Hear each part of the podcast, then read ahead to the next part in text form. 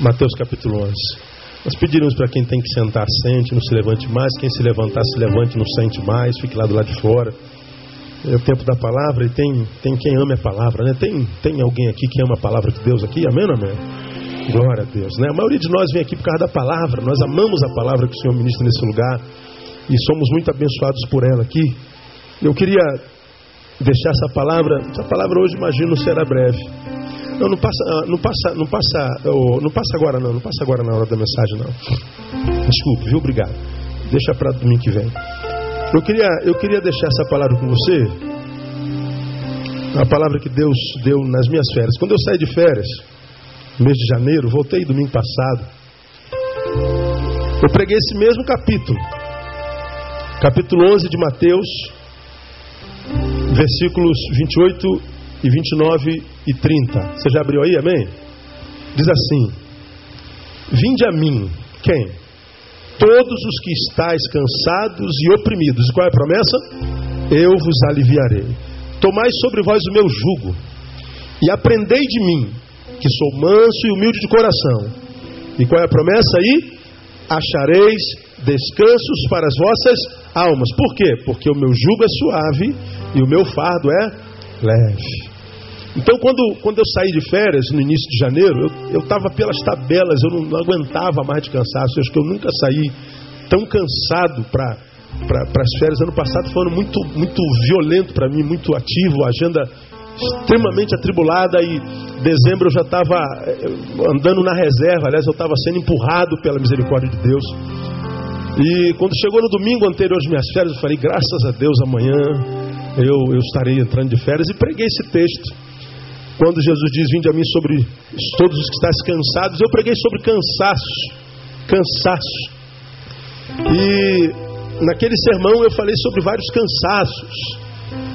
Falei que estava cansado de ter medo, cansado de ser forte. Falei que estava cansado de ser certinho, de ser ético o tempo todo. Falei que estava cansado de ter que ser bonito, cansado de ter que ser feliz, cansado de não ser eu. Falei sobre vários cansaços que vão abatendo na nossa vida e também falei do cansaço físico. E foi uma palavra que me fez muito bem a alma e pelo testemunho dos irmãos também fez bem a alma de muitos irmãos.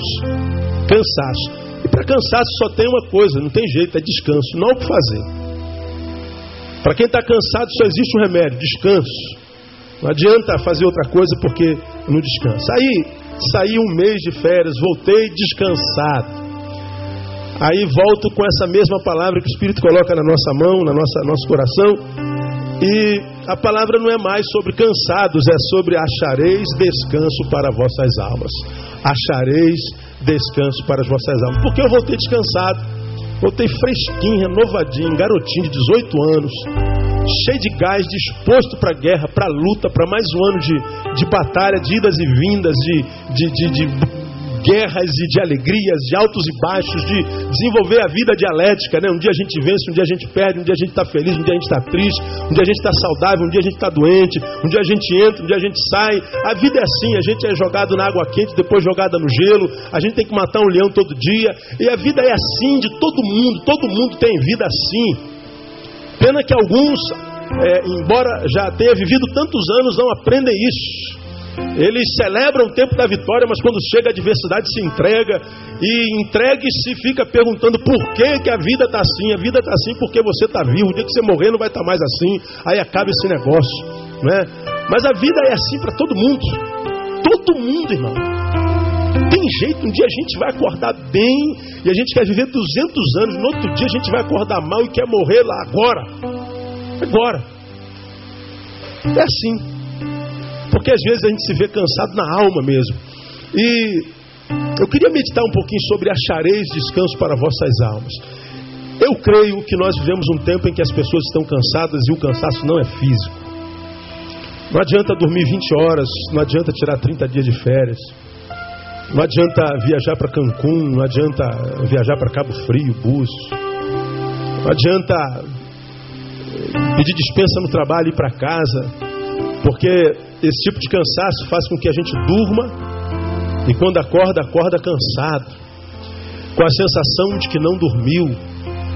E você diz, eu vou pedir uma semana de descanso. Você pede uma semana, viaja. Quando volta, volta cansado.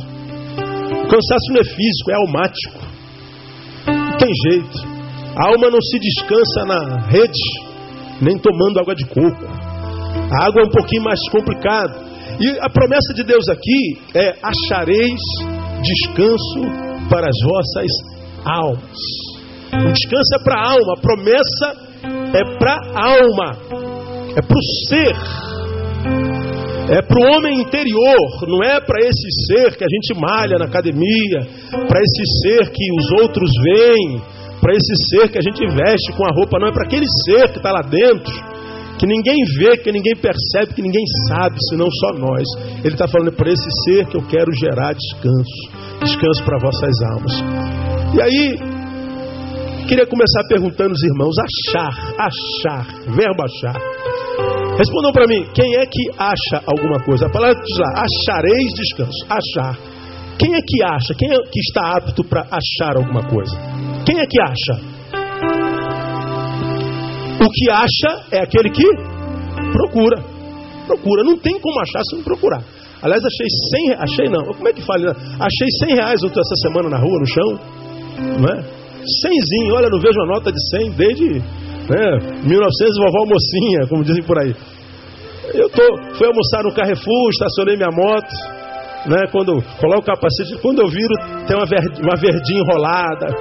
Eu vejo aquela verdinha enrolada, eu olho para um lado, olho para o outro, não, isso é pegadinha, irmão. Tem, tem algum nylon aqui fininho, alguém aqui perto, eu olhei para um lado, para o outro, isso porque não tinha ninguém, se tivesse alguém perto, eu pulava em cima dela logo de uma vez. Melhor o mico que o prejuízo de 100 reais, né? E eu olhei para um lado, olhei para o outro, não tinha ninguém. Falei, cara, não é verdade, não pode ser um negócio desse. Aqui deve ter uma bomba aqui embaixo. Mas eu vou arriscar, né? não custa nada. O máximo que eu posso ter ou não, pagar um mico aqui. Aí quando eu peguei, não, tava, tava verdinha lá, cenzinho, né? Que benção. Você vai, achar, você vai achar dinheiro essa semana no chão, no nome de Jesus também.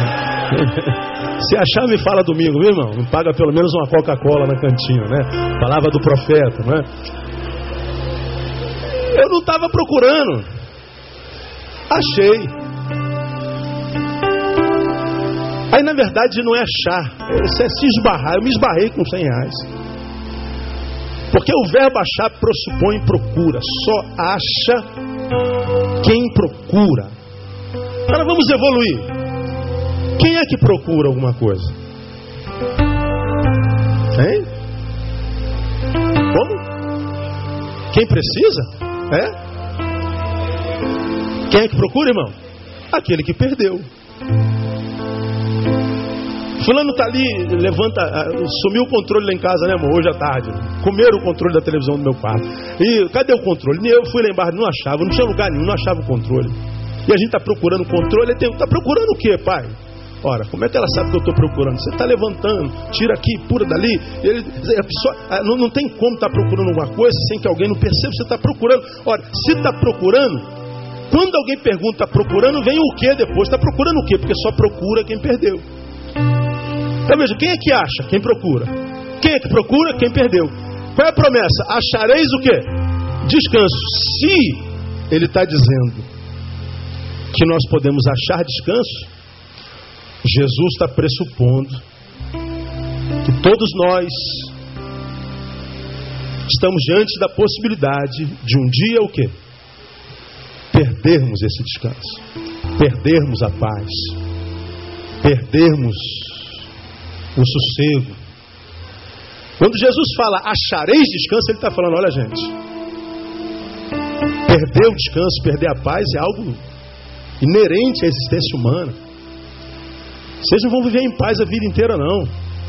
A paz não, não é uma vacina que se dá e que te deixa imune 10 anos, como essa da febre amarela aí, não é? Você toma a vacina da paz, fica 10 anos sem conhecer. Tormenta. Você toma a vacina do descanso, pode fazer o que você quiser, que você não vai descansar nunca mais. Vai ser 10 anos de, de, de, beleza. Não existe isso. Então, quando a gente lê a Bíblia, nós temos que ler a Bíblia como a Bíblia precisa ser lida. E a Bíblia diz que ela tem que ser lida ah, de forma ah, a, se examinar, a ser diagnosticada. A Bíblia diz que ela só é uma bênção na nossa vida quando nós a examinamos. Jesus disse: examinai as Escrituras, porque cuidais ter nelas a vida eterna. O salmista diz: Bem-aventurado varão que na sua lei faz o que? Medita. Meditar é ler e mastigar o que leu. É examinar o que foi lido, não é como se lê um gibi, como se lê uma, uma sei lá o que, um livrinho qualquer de, de, passatempo, como se lê um jornal só para ter a, a informação. A Bíblia não existe para informar, a Bíblia existe para formar. A Bíblia não é um livro de informação, a Bíblia é um livro de formação. E ninguém se forma se não examinar o conteúdo que recebe-se na sala de aula. Ontem nós fomos lá na formatura da, da Adriana, lá em fisioterapia, nas Castelo Branco. Estava lá um grupo de meninas que só se formaram porque elas adquiriram a informação que o professor deu, examinaram a informação e absorveram essa informação que se transformou num conhecimento que as capacitou ou capacitou cada uma delas para é, ser a profissional para o que elas estudaram. A Bíblia, quando diz achareis descanso, então nos ensina que perder o descanso, que perder a paz é algo inerente a qualquer ser humano. Então isso que nós estamos falando aqui é importante para que, como eu já preguei alguns anos atrás, quando nós formos pegos pelo desespero, quando nós formos pegos pela dor, pela catástrofe, quando nós formos pegos pelo cansaço, que muitas vezes tira de nós o sabor até de acordar, nós não estamos, portanto, tomados por nada que seja de outro mundo. Estamos tomados por algo que é possível e passivo de, passivo de acontecer com qualquer ser humano. De modo que se você é alguém que está aqui nessa noite e está cansado, irmão, você está sobrecarregado, você está oprimido, você está mal, ninguém sabe. Quem sabe tua mulher não sabe, teu marido não sabe, teus, teus vizinhos, teus filhos, ninguém sabe. Mas você sabe que você está cansado, você está por aqui, e você acha que está chegando ao limite, se não já chegou. A primeira coisa que Jesus manda te falar nessa noite é o seguinte, filho: você não está com nada que dê imposto, você está com algo que dá em gente. Diga meu que está do seu lado, filho. Você não está doente. Diga para ele aí. Amém ou não amém, igreja? Você não está doente, você está cansado. Cansaço não é doença. Quantos já estiveram cansados da alma? E tem coragem de dizer, pastor, olha, eu já tive cansado. Todo mundo. Todo mundo. Há épocas da nossa vida, irmão, que eu vou lhe contar, que se a gente pudesse, o Senhor, dá para voltar daqui, não dá para voltar hoje não. Vamos terminar com esse negócio logo. Vamos para a eternidade, lá não haverá nem choro, nem ranger de dentes. Não é? Mas aí não tem resposta para essas orações, nós temos que acordar, nós temos que pegar o ônibus, nós temos que ir para aquele trabalho, nós temos que comer no mesmo lugar, nós temos que encarar as mesmas pessoas, temos que voltar para casa, viver os dilemas com o filho, com a mulher, com a esposa viver os dilemas conosco mesmo, minha alma cansada. Então, esse texto aqui diz que cansaço é uma possibilidade. Quando ele fala de achar, ele está dizendo, vai perder. Está dizendo que a perda da felicidade, que a catástrofe, que a ausência da paz, que a dificuldade, que o tempo da, da vontade de chutar balde, o tempo da dor, isso tudo faz parte da vida de qualquer ser vivo. Está vivo, vai passar por isso. Agora, isso tudo também nos ensina que o que Jesus espera de mim, de você, é que nós vivamos a vida preventivamente. Aí é que está o problema. Se ele está me ensinando a mim, a ti, a nós, olha, vocês podem perder a paz, vivam, portanto, de uma forma sábia, vivam de uma forma preventiva, porque qualquer um pode perder a paz, qualquer um. Voltei de férias semana passada, na segunda-feira, irmão. Meu celular é Samsung, uma comercial aqui para Samsung de graça. Quem tem telefone Samsung sabe que a sua bateria dura 3 a 4 dias sem carregar. Não é? Na segunda-feira minha bateria acabou, era 17 horas. Dormiu carregando. Na segunda-feira eu fui, foi tanto tema, tanto telefonema, tanta gente querendo falar comigo. A minha bateria, depois de tantos anos, acabou pela primeira vez no final da tarde.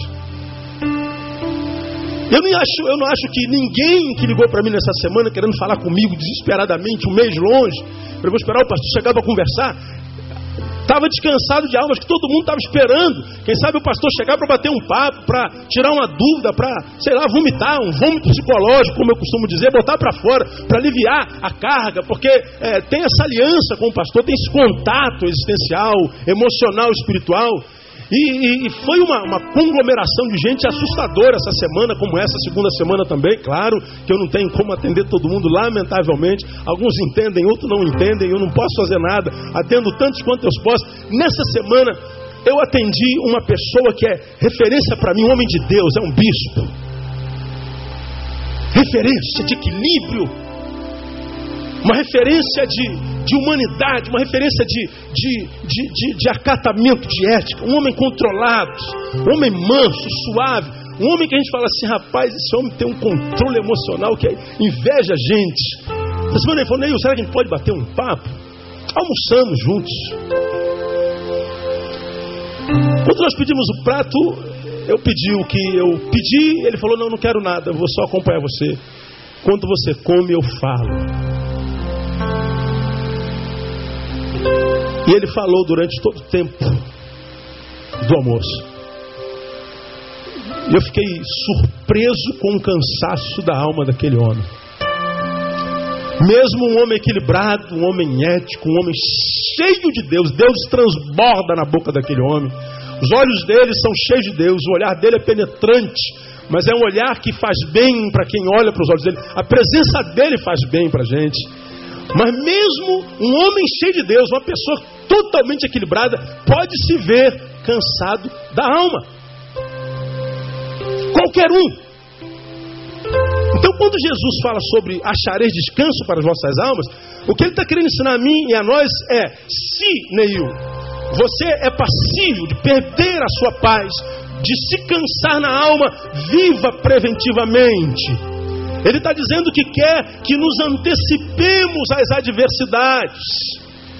Porque as adversidades da vida têm o poder de roubar a, a nossa força, a nossa alegria. A alegria do Senhor é a nossa força. Ele está dizendo que qualquer um de nós, esteja aqui no altar onde eu estou ministrando, esteja sentado no último banco sendo ministrado, Deus está dizendo assim: ó, não se iluda com o fato de, porque é de Deus, nunca será alcançado pelo cansaço da alma não se iluda com a falácia de que homens de Deus não têm vontade de largar Deus e as suas coisas. Não se iluda com a ideia de que você vai passar a terra na terra incólume. Não, não vai. Todos nós somos passíveis de passar por essas adversidades. Então ele está dizendo: se antecipe as adversidades. Não seja o agente das suas adversidades. Não seja a, a, a, fonte causadora das suas adversidades, porque muitos de nós estamos cansados porque nós cavamos isso. Mas quando Jesus diz, amado, aprenda isso na tua alma, isso é um ensino humano. Se nós podemos perder a paz e podemos nos ver cansados na alma, o que Ele quer sobre todas as coisas aqui é o seguinte: antecipe-se a ela. Viva de forma preventiva. Não viva para depois remediar, porque é possível que remédio não dê mais jeito. Não viva para depois fazer uma cirurgia. Quem sabe cirurgia conserta, muitas vezes a cirurgia não tem jeito. Ele está dizendo antecipe viva preventivamente. Nessa noite, eu queria falar sobre alguns fatores preventivos que nos ajudam a ajudar a nossa alma.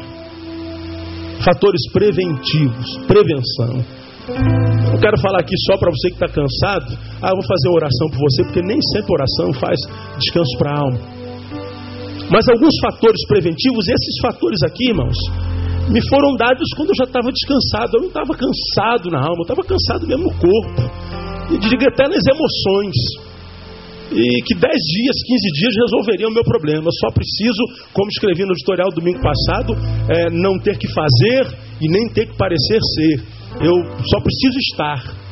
Só isso. Se eu estiver sem ter que fazer, sem ter que parecer ser alguma coisa para alguém, se eu puder é, mudar a geografia do meu dia a dia, eu descanso. Mas tem gente que não é assim.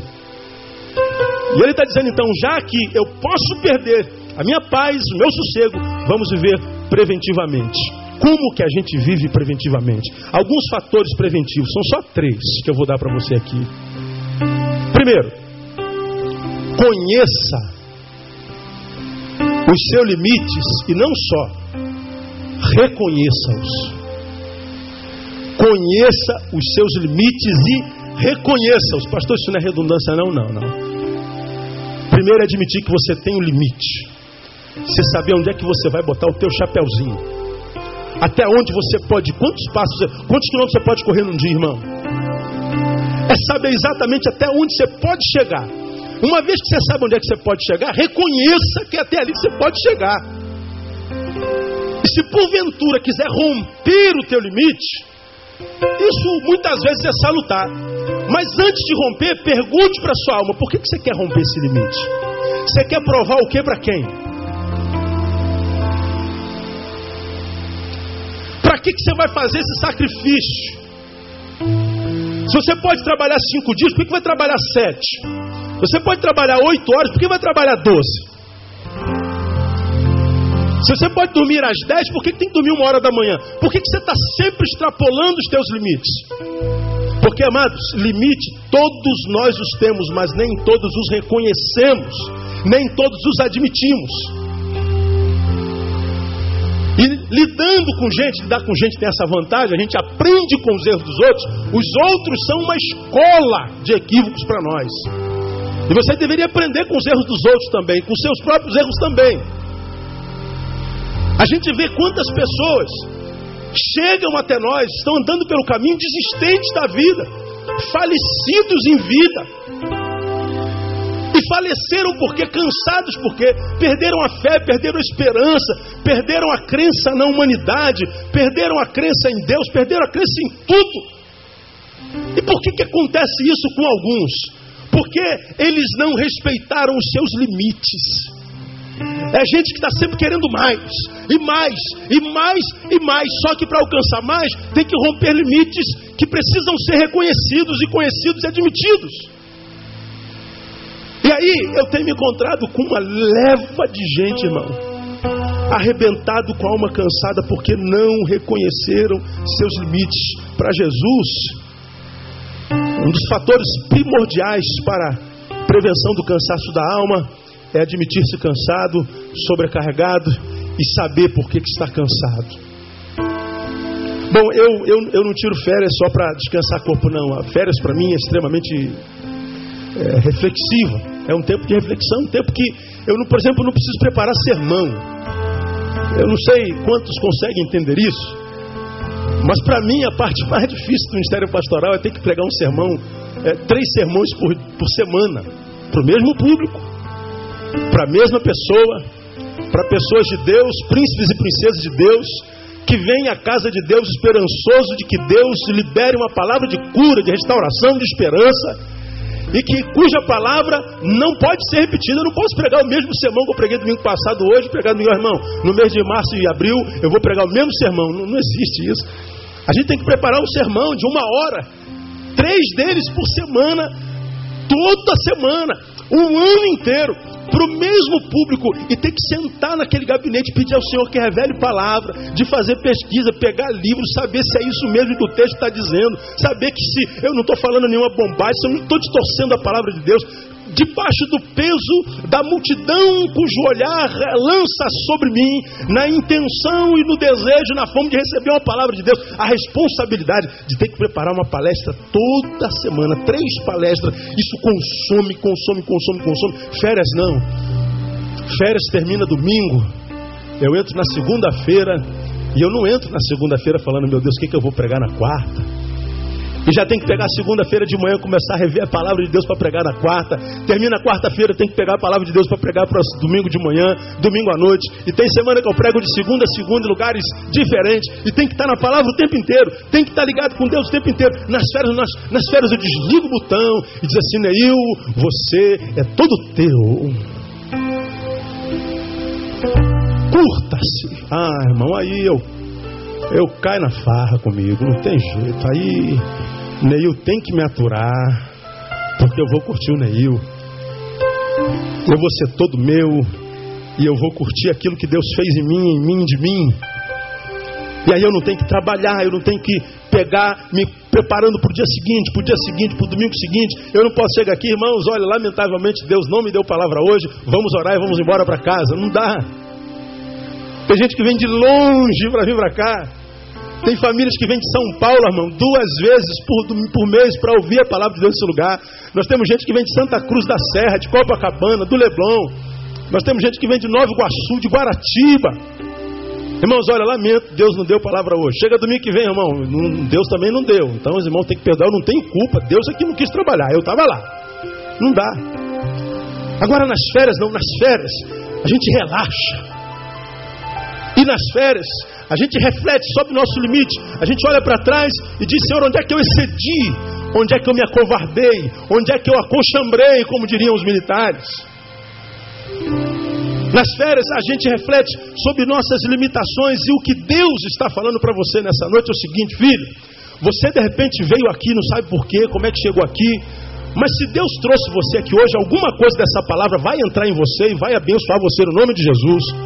De repente você é um dos que entrou cansado aqui, entraram cansados aqui, e não sabe o que, que faz para resolver esses problemas. Deus está falando assim: primeiro, descubra saber por que, que você está cansado, onde é que está a fonte do teu cansaço. E se descobrir, veja se nessa área você não tem excedido. Veja se você não está extrapolando os seus limites. E é interessante, quando Jesus diz que a gente tem que admitir o nosso cansados, ele diz que tal admissão vai além do reconhecimento. Admitir-se cansado não é só dizer estou cansado, não. Admitir o cansaço é dizer estou cansado, mas é também tomar uma atitude com relação a isso, porque ele diz assim: Vinde a mim, todos vós que estáis cansado. Senhor, eu estou cansado. Então, reconheceu os cansados? Reconheci. Então, agora toma atitude. Qual é a atitude? Vinde. Há muitos cansados que não têm coragem de agir a fim de possibilitar o descanso. Quanto tempo você não tira férias no trabalho, irmão? Por exemplo. Qual foi a última vez que você pôde só estar, por exemplo, com a tua mulher, com os teus filhos?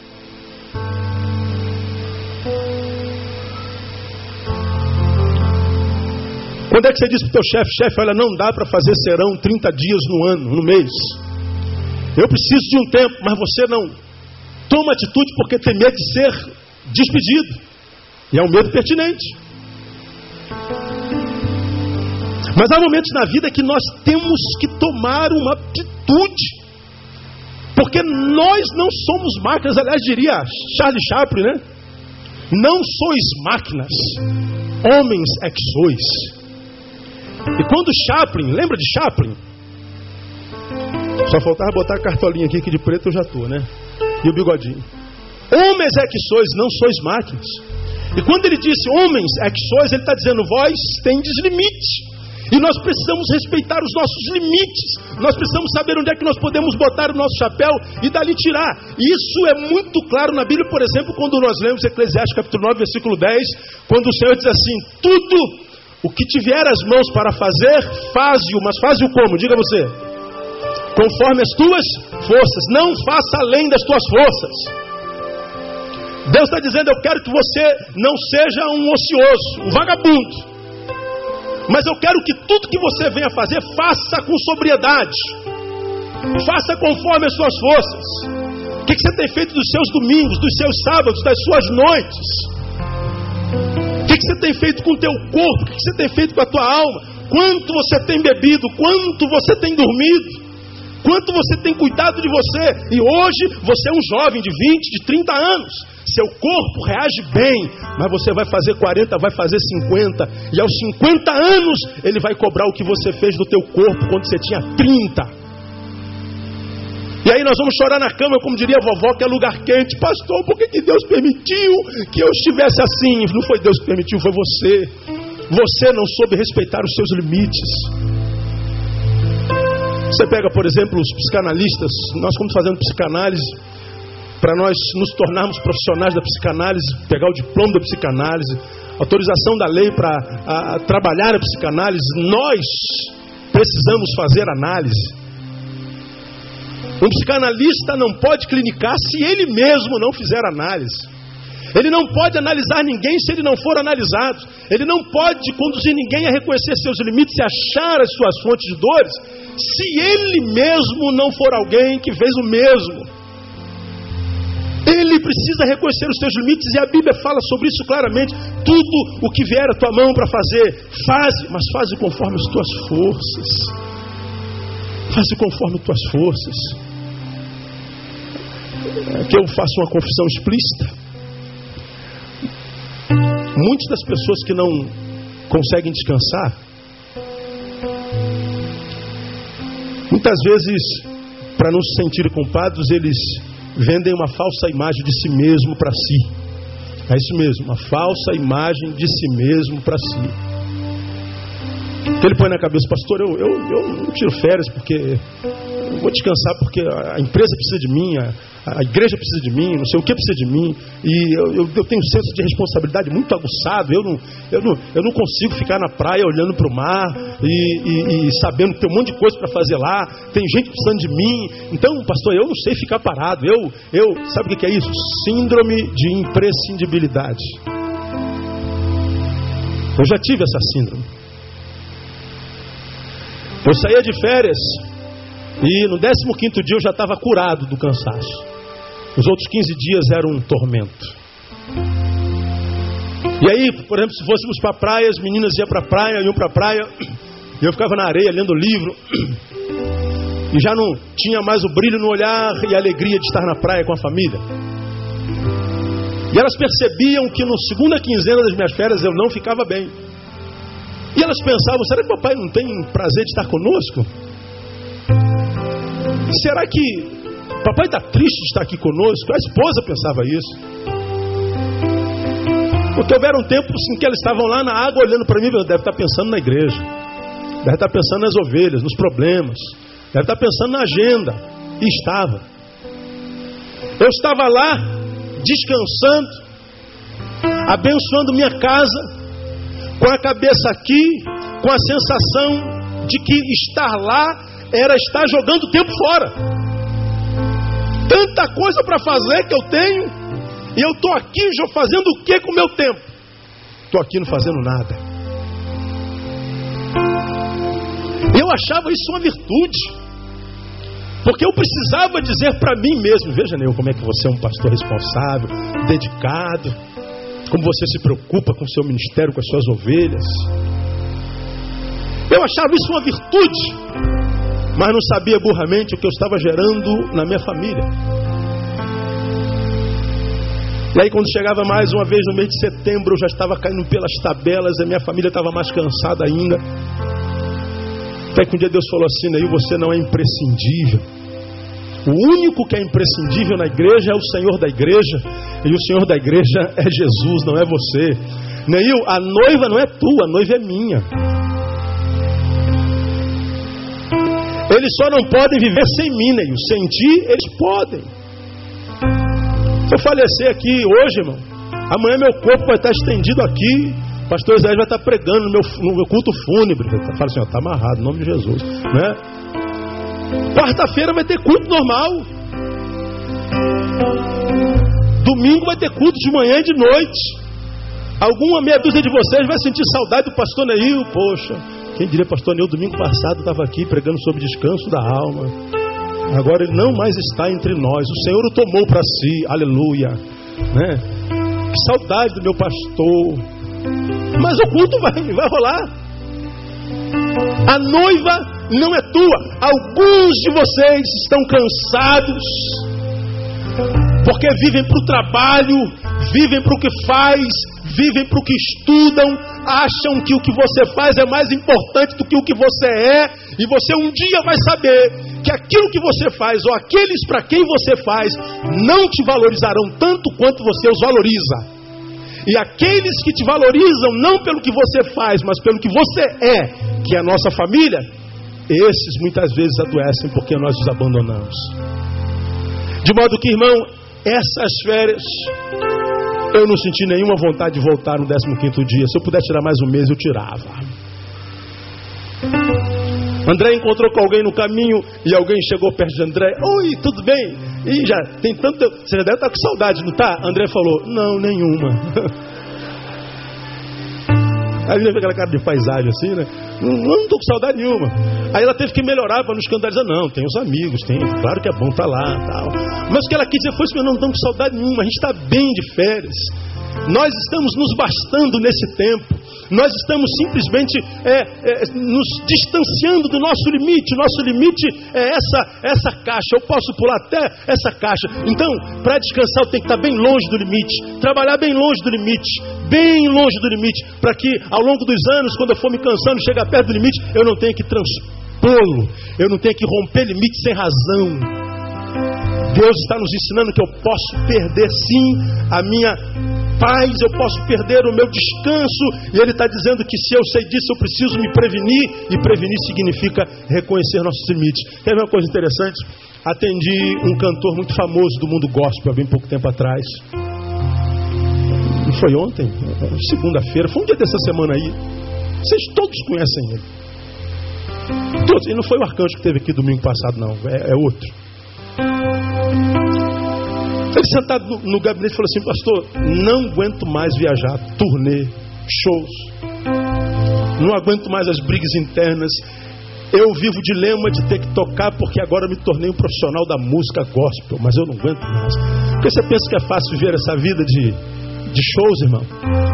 Tem que viajar o Brasil inteiro, cada dia está num avião, indo para um estado, tocando as mesmas músicas, com as mesmas pessoas, com o mesmo instrumento o tempo inteiro, dia após dia, ano após ano, mês após mês, direto. Isso é extremamente desgastante. Nos vemos tão envolvidos com o ministério de Deus que não temos tempo para o Deus que nos colocou nos ministérios. E às vezes chegamos no final, estamos cansados, ficamos para trás, perdemos o sabor da vida, perdemos o, o prazer de estar na casa de Deus, na presença de Deus, porque nós extrapolamos o nosso limite, irmão. Se você só consegue fazer cinco shows por mês, faça cinco, não faça dez, por causa do dinheiro que você vai ganhar. Se você só consegue trabalhar oito horas por dia, trabalha oito horas por dia, se possível, sete horas e meia. Mas não fica na ganância de querer ganhar mais. E às vezes perde a saúde para ganhar dinheiro, depois tem que gastar todo o dinheiro para recuperar a saúde. E às vezes não consegue. Pessoas perdendo família porque não tem tempo para família. Perdendo uma esposa maravilhosa. É a esposa que Deus deu, mas mesmo sendo de Deus, a gente pode perder se nós não tratarmos direito. E eu sei que Deus trouxe alguém aqui para ouvir esse negócio. Eu imagino até que tem uma esposazinha catucando o marido, tá vendo aí, ô? Olha aí, não sou eu não, depois você fala que eu sou chata. Deve ter algum marido dando espeto aí na mulher, falando assim, ó, tá vendo aí, mulher? Fala, Jeová, né? Fala, Jeová, tá vendo aí? Não sou eu não. E sabe quando a, a, a, eu comecei a acordar para isso? Quando há bem pouco tempo atrás eu abro minha agenda e no dia 14 de dezembro está escrito assim: meu aniversário. Sabe de quem é o aniversário dia 14 de dezembro? Da minha esposa. Ela teve que botar na agenda. Mais atrás ainda, cheguei na igreja para fazer atendimento. Um dos meus atendentes era minha esposa. É você? Foi a única forma que eu tive de conversar com você sobre isso. Imagina a cara de um homem com. Falei, Deus, tem alguma coisa errada na tua obra. Não, não é na minha obra, não é o que você está fazendo, é como você está fazendo. Meu irmão, teu trabalho é uma bênção na tua vida. Mas a forma como você trabalhando, está trabalhando, pode se tornar uma desgraça na sua vida. O que você faz pode ser uma grande bênção na tua vida, mas a forma como você está fazendo pode matar você. E o pior, a gente morre sem morrer. A gente morre sem perceber. Então o que o Senhor está ensinando para nós? Vamos prevenir, vamos conhecer e reconhecer nossos limites. Segundo, liberte-se do materialismo que escraviza essa geração. E entenda que o descanso físico não é suficiente para gerar plenitude na vida do homem. O descanso físico não é suficiente para gerar plenitude, plena, plenitude, plenitude na vida do homem. E quando é que a gente entende isso? Quando a gente se liberta do espírito materialista dessa geração. O descanso do qual Jesus fala, preste atenção no que eu te falar agora. Esse descanso aqui, acharei descanso para as vossas almas, tem a ver não só com o não fazer nada, tem a ver com o que nós fazemos quando nós não estamos fazendo nada. Dá para entender? O descanso do qual Jesus está falando não é aquele que a gente descansa quando só tira férias. Olha, gente, vou tirar férias esse mês eu não vou fazer nada. Ótimo, isso é muito bom. Mas o que você faz quando você não está fazendo nada? É disso aqui que Jesus está falando. Até porque diz o texto que aos cansados ele faz o convite não para descansar, mas para tomar um jugo. Não é o que está escrito aí?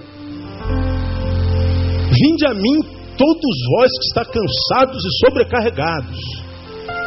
Subam na minha 4x4 e vamos para Búzios. Vamos achar dois coqueiros, botar uma rede, pegar um H2O, ó, né? E vamos botar o pé pro ar. Não é disso que ele está falando.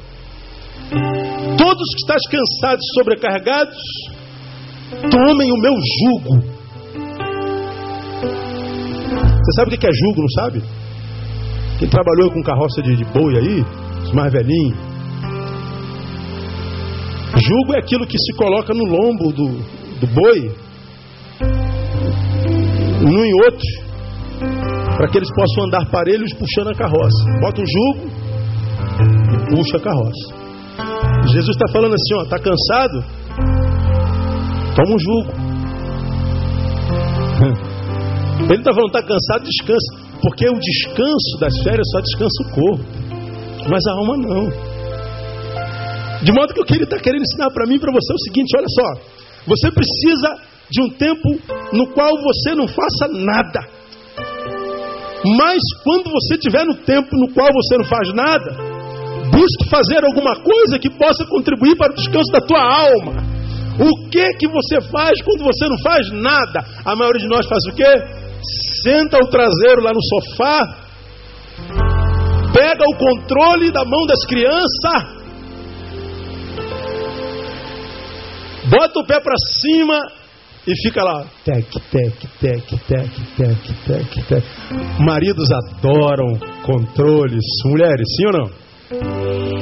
Maridos não veem anúncios na televisão. Quando dá anúncio, o que, é que seu marido faz, irmã? E fica passando de canal em canal. Se tiver 200 canais, ele vai passar os 200 canais. Ou só acontece lá em casa, meu irmão?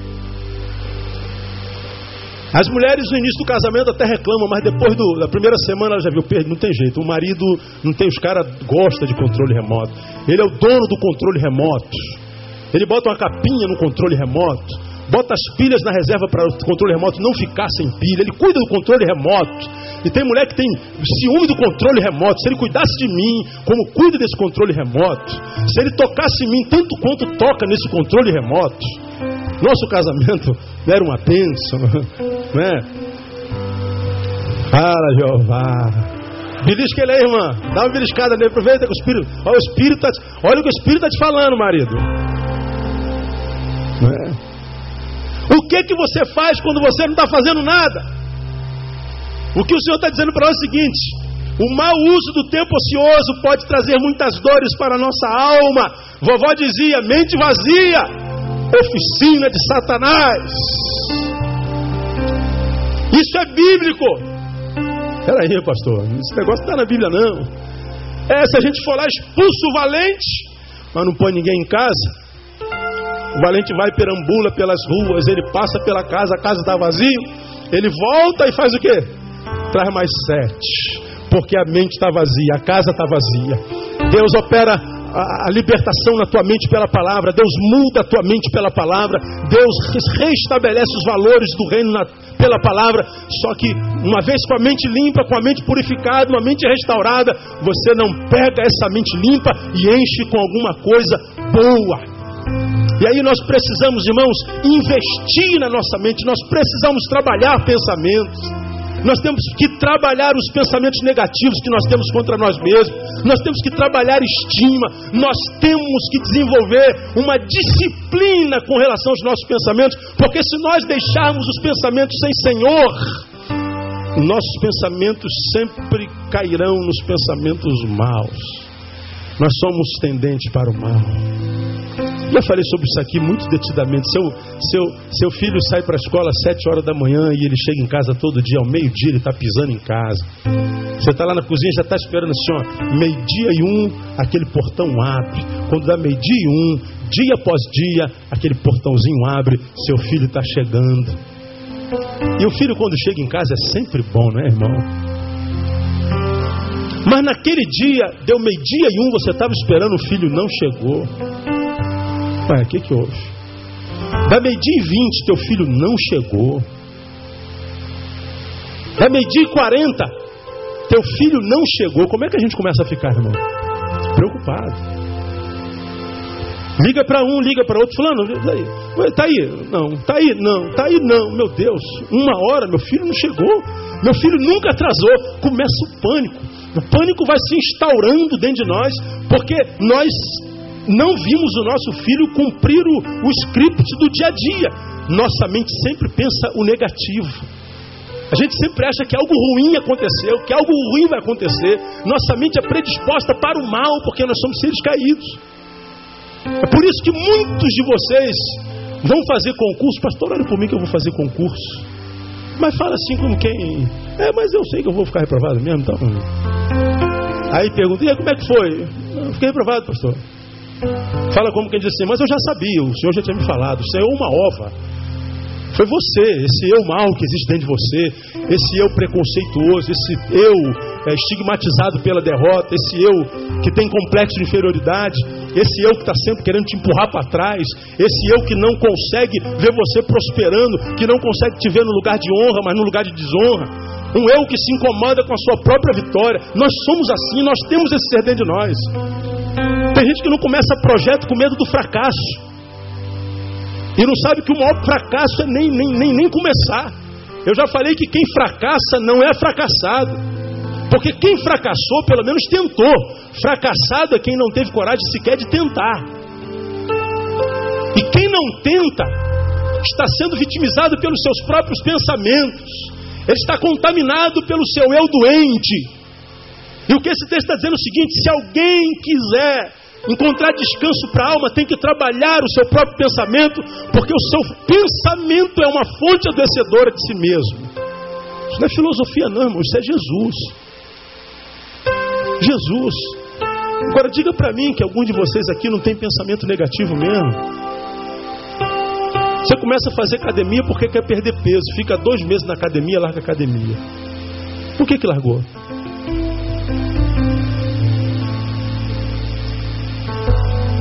Dei uma palavra no pré-veste ontem de, de ânimo. Vamos lá, gente, vamos tentar. Vamos tentar, vamos, vamos, vamos fazer o pré-vestibular, vamos tentar a faculdade pública no final do ano e vamos ficar reprovado, mas tente. Tente. Dei uma palavra legal lá e hoje, hoje alguém me mandou um torpedo, não, hoje me mandou também, mas ontem depois, quando eu fui, fui fazendo o curso no sábado, Aí alguém mandou o torpedo assim, pastor, a sua palavra me animou, a sua palavra, ah, caramba, eu, eu, vou, eu vou me matricular no pré-veste. Eu fui lá só para acompanhar minha amiga, mas eu fiz minha matrícula ontem mesmo, e eu vou fazer o pré-vestibular esse ano, e eu vou tentar. Quantas vezes nós começamos assim, né? A gente vai com todo gás. A gente, cara, esse ano vai ser, esse ano vai dar, esse ano vai ser o ano da vitória. Dia 31 coloquei o meu pedido lá, pastor. Meu pedido foi esse, esse ano eu vou emagrecer, esse ano eu vou passar no vestibular, esse ano eu vou fazer aquele concurso público, esse ano eu vou, esse ano eu vou. Isso lá na, na última semana do ano. Quando chega em março, você já parou tudo, já acabou todos os projetos. Quantas pessoas eu atendo assim nesse bendito desse meu gabinete? Eu fiquei reprovado, ano passado eu fiquei reprovado, eu esse ano eu vou ficar reprovado também. O cara tem um pensamento negativo, Deus está dizendo assim: olha, esse pensamento que você não vence é um dos maiores focos adoecedores de alma. Quando alguém fala algo mal a nosso respeito, isso nos faz mal, é verdade, mas quando nós pensamos mal ao nosso respeito, isso faz mais mal ainda. Cara, se você começou a fazer academia, dizendo eu vou perder 10 quilos esse ano, meu irmão, morra, mas vai até o final. Ah, mas pastor, isso é emagrecer só oito. Você tentou, cabra. E se você tentar e chegar até lá, perdeu dois quilos, mas você não parou no meio do caminho, isso vai mexer com a tua estima. Caramba, eu estou aqui há um ano. Eu tentei. Contei uma experiência ontem lá no Preveste, é o que eu me permito contar para você aqui. Estou caminhando para o final. Eu não tenho resistência física, tenho resistência muito ruim. Fui paraquedista durante quatro anos, fui atleta da Brigada Paraquedista, corria 16 quilômetros por dia, sou reformado da Brigada Paraquedista do Exército. Mas depois do meu acidente em 86, que me, me arrancou essa perna, essa minha perna é um milagre, você sabe bem disso. Eu nunca mais fiz educação física, nunca mais. Nunca mais. Virei um sedentário doente. Só que quando a gente chega aos 40, estou indo para 42, quem é que já está nessa faixa dos 40 aí? Levanta a mão quem está aí com. Entre 35 e 45. Levanta a mão aí, irmão. Com, com orgulho, filho. Quem envelhecer é privilégio. Amém amém? Pois bem. Então você vai entender. Você sabe que depois de 35, 38, 40, nosso corpo começa a se tornar desobediente. Ele não te obedece mais. Você vai jogar um futebol, você fala assim, corpo, olha o lançamento. Ele deu um lançamento de ponta de campo a ponta do outro campo. Corre e pega aquela bola. Aí tu, tu manda o corpo ir. Mas quando chega no meio do caminho, o corpo fala assim: não vou, não vou e não vou. Faz biquinho não vai. e a língua vem para fora, a língua entra, não entro. Não adianta. O corpo não obedece. Quem trabalha só com a mente, tempo inteiro problema, problema, problema. Aí o corpo se debilita ainda mais. Falei, não, preciso fazer alguma coisa. Voltei para academia. Aí me apaixonei por academia. Aí fiquei ali na esteira. Pô, uma esteira, uma hora na esteira é eternidade. É, Jesus volta e não acaba a hora. É horrível, meu. Falei, cara, eu vou correr lá fora. Aí na esteira eu corria 8 quilômetros, 6 quilômetros. Aí fui correr lá fora, brincava com o André, rumo a São Silvestre. Ah, só se for São Silvestre da outra encarnação, se, se existisse, né? Aí fui correr lá fora. Quando fui correr lá fora, irmão, deu, deu um quilômetro. Eu quase falo, André, vem com o carro me buscar, porque eu não estou aguentando. Aí eu, eu parei para pensar. Quando você está na esteira, você não faz força. O pé de apoio, a esteira atrás, ó. Você vai com outro, a esteira atrás. Michael Jackson. Né? A esteira atrás. Agora, lá na rua, não, meu. Quando você bate aqui, você tem que trazer teu corpo. Tá dando para entender? É você que puxa o teu corpo. O pezinho não é trazido. Vamos lá, pezinho, volta, volta. Não, você tem que puxar o corpo. 87 quilos. Aí ele falou, meu Deus do céu, estou bolado. Eu corria 6 quilômetros na esteira que não aguentei um. Eu, não, questão de honra, meu. Eu preciso aprender, eu preciso fazer esse percurso aqui.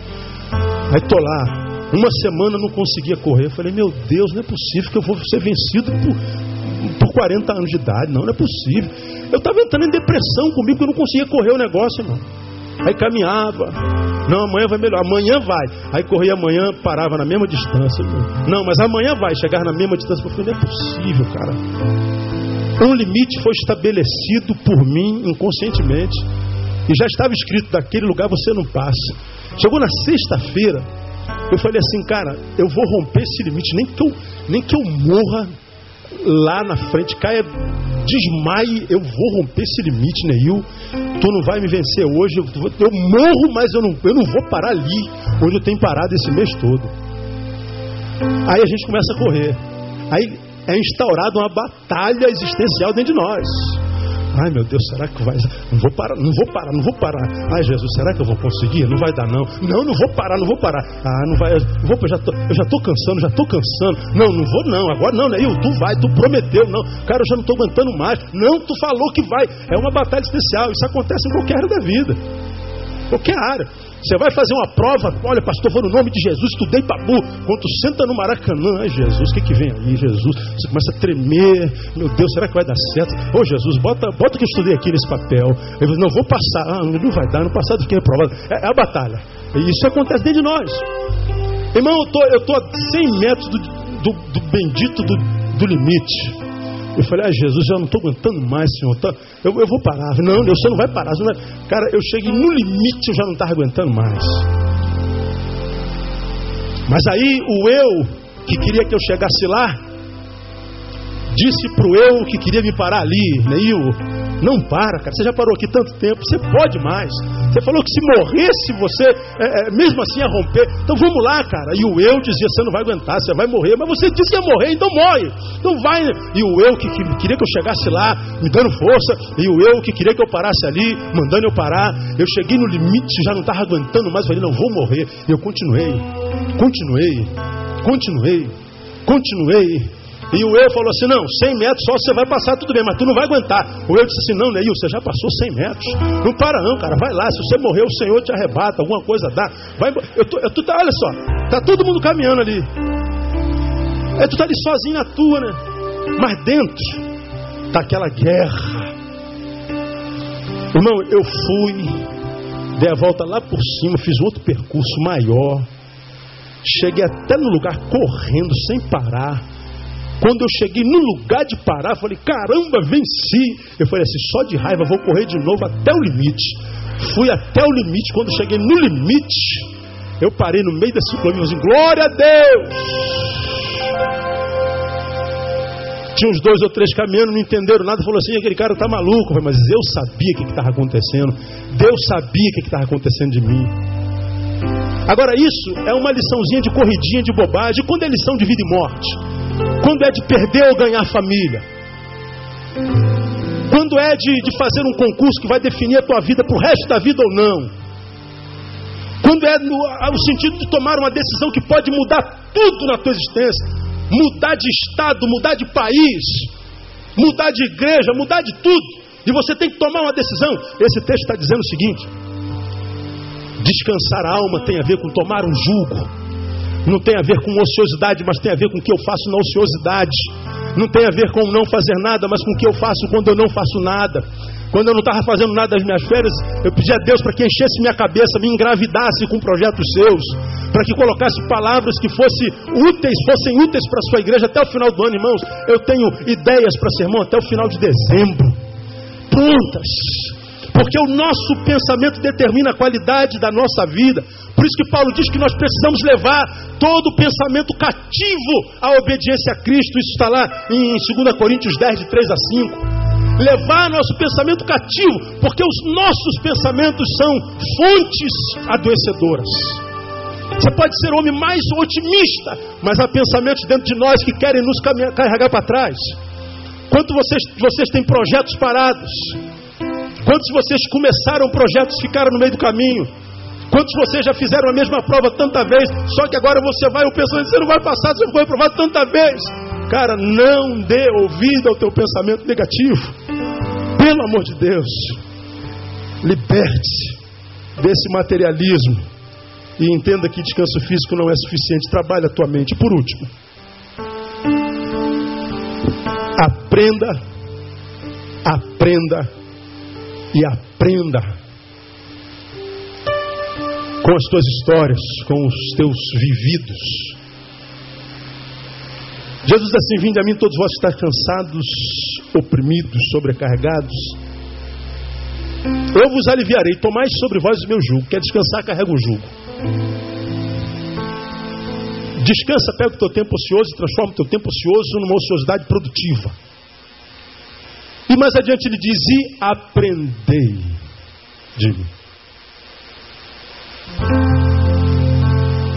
Aprendei de mim. Aprenda, aprenda e aprenda. Tem gente que só aprende quando sente muita dor. O cara precisa perder a saúde para entender que ele precisa parar de fumar. Ele tem que perder a esposa para aprender que tem que deixar de ser picareta. Ele tem que perder a saúde para entender que tem que viver uma vida mais regrada. Ele tem que ser jogado numa cama, ele tem que levar chibatada para aprender. Deus está dizendo assim, filho, você quer ter descanso para a alma? Pelo amor de Deus, aprenda com os teus erros, aprenda com a vida. Olha para trás, cara, olha teus caminhos, veja onde é que você se equivocou, em nome de ter, de possuir, de sentir prazer tão somente. Aprenda. Jesus diz que é manso e diz que é humilde. Portanto, ele está dizendo: Eu não quero que vocês aprendam por força nem por violência. Eu quero que vocês aprendam enquanto não estão sentindo dor. Bota a cabeça no lugar enquanto está tudo no lugar. Não espera perder tudo, seu trouxa, diria Jesus. Para aprender, você sabe que o fumo vai te matar. Você sabe que essa porcaria dessa maconha que teus colegas estão te dando vão te matar, vai te matar. Você sabe que cocaína não leva a lugar nenhum. Você sabe que essas amizades não acrescentam nada. Você sabe que a distância que você está tendo da tua igreja, que você está tendo de Deus, da palavra do que é santo, não vão te levar a lugar nenhum. Você sabe que o caminho que você tem trilhado é caminho de morte, mas você vai esperar morrer para depois pedir a Deus para te ressuscitar. Às vezes é tarde demais. Aí aqui eu digo alguns conselhos tão simples. Aprenda com seus erros. Uma coisa que me surpreende na vida é como nós temos a capacidade de repetir erros.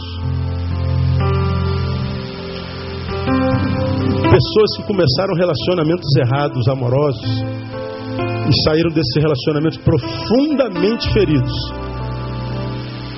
Aí Deus, com alguns meses, anos, cura Aí ele vai começar um relacionamento errado de novo.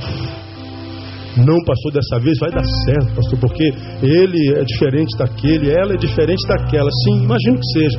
Mas e o método está correto? Eu acredito que Deus possa abençoar você e ela, ela e você, mas esse método Deus pode abençoar. O método como você está começando esse relacionamento é o método de Deus. Você começou projetos, sonhos, empresas, firmas. E faliram e você está começando tudo de novo, meu pastor. Os sócios são diferentes, sim, mas e o método? E a gente diz assim, filha, você está começando tudo de novo.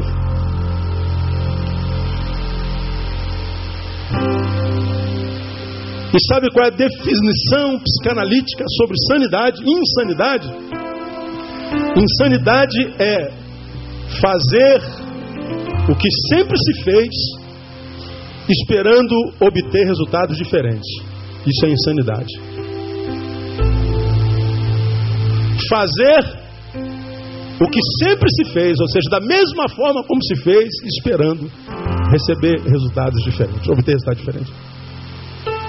Eu tenho visto jovens lindos, jovens lindas, começando um relacionamento com jovens lindas, com jovens lindos, mas a forma como começaram, a metodologia, o processo do início, não é um processo no qual Deus possa caminhar. Ele diz: Não, pastor, a gente começa assim errado, mas depois Deus vai abençoar, Deus vai dar um jeitinho para a gente. Deus é brasileiro, pastor. Não é, não, irmão. Deus não é brasileiro, não. Acredite nisso. E aí, passam-se os anos, cinco anos, Quebra a cara de novo e volta. Ai, minha vida, Deus, como é que Deus permitiu? Deus não tem nada a ver com isso. Aí depois de cinco anos começa um novo projeto relacional, sei lá do que, começa errado de novo.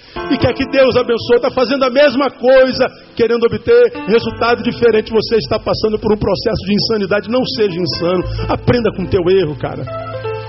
Errar não é pecado, mas não transformar o erro em escola é.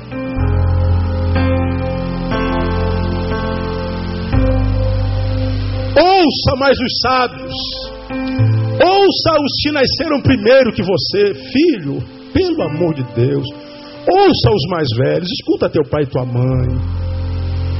Ouça quem já passou por essa estrada algum tempo mais do que você. Ouça os sábios, imite os bem-sucedidos. Agora lembra que bem-sucedido não é quem ganhou dinheiro, é quem ganhou dinheiro com honestidade ou quem não ganhou dinheiro não se vendeu por causa disso, não se corrompeu. Bem-sucedido é quem conseguiu manter sua família, ou quem a perdeu, quem sabe, mas permaneceu amigo deles. Bem-sucedido não é quem vive com um milhão, bem-sucedido é quem vive com um salário mínimo. Isso é um milagre. Bem-sucedido é quem não se corrompe. Imite os bem-sucedidos, que mais afaste-se dos que não acrescentam. Cara, se há uma coisa que tem nessa geração, é gente que não acrescenta nada.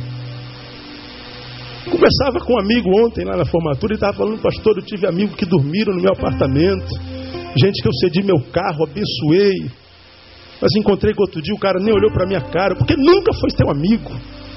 Ele amava o que você dava, não o que você era. E nesse processo de coisificação do ser humano, que eu sempre falo aqui e, e, e canso, e digo aí nesse editorial desse domingo, nesse processo de coisificação do ser humano, porque o amor se esfria e o que sobra é iniquidade. Por se multiplicar a iniquidade, o amor esfria. O amor esfriado é a coisificação, o processo de coisificação do ser humano. Coisa não se ama, coisa se usa. Por isso nós usamos as pessoas hoje. Pessoas e pizza é, são a mesma coisa. Alô, ah, dá para pedir uma pizza aí hoje? Dá. É, qual é o sabor, senhor? Eu quero uma calabresa cebolada é, gigante. Ah, sim, senhor. Vem cá, vem com a Coca-Cola grátis. Não vem, vem. Isso, não esquece não. Traz. Ele traz. Tu desliga e fala assim, alô, é daí? É, eu quero uma, uma morena de 1,70m.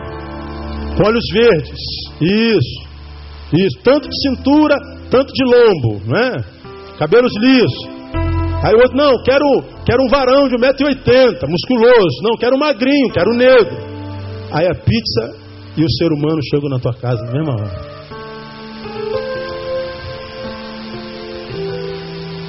É o processo de coisificação do ser humano.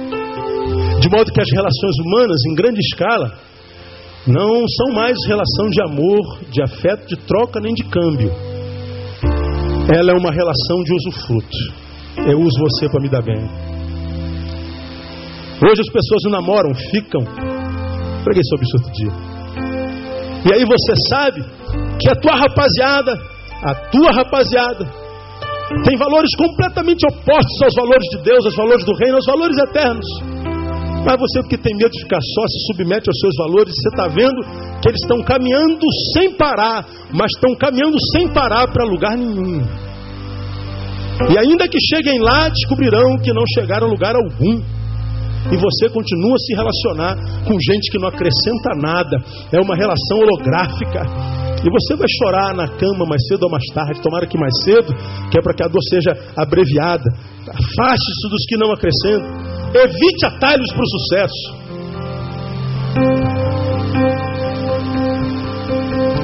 Falei aqui outro dia, o único lugar Onde sucesso vem antes de trabalho é no dicionário.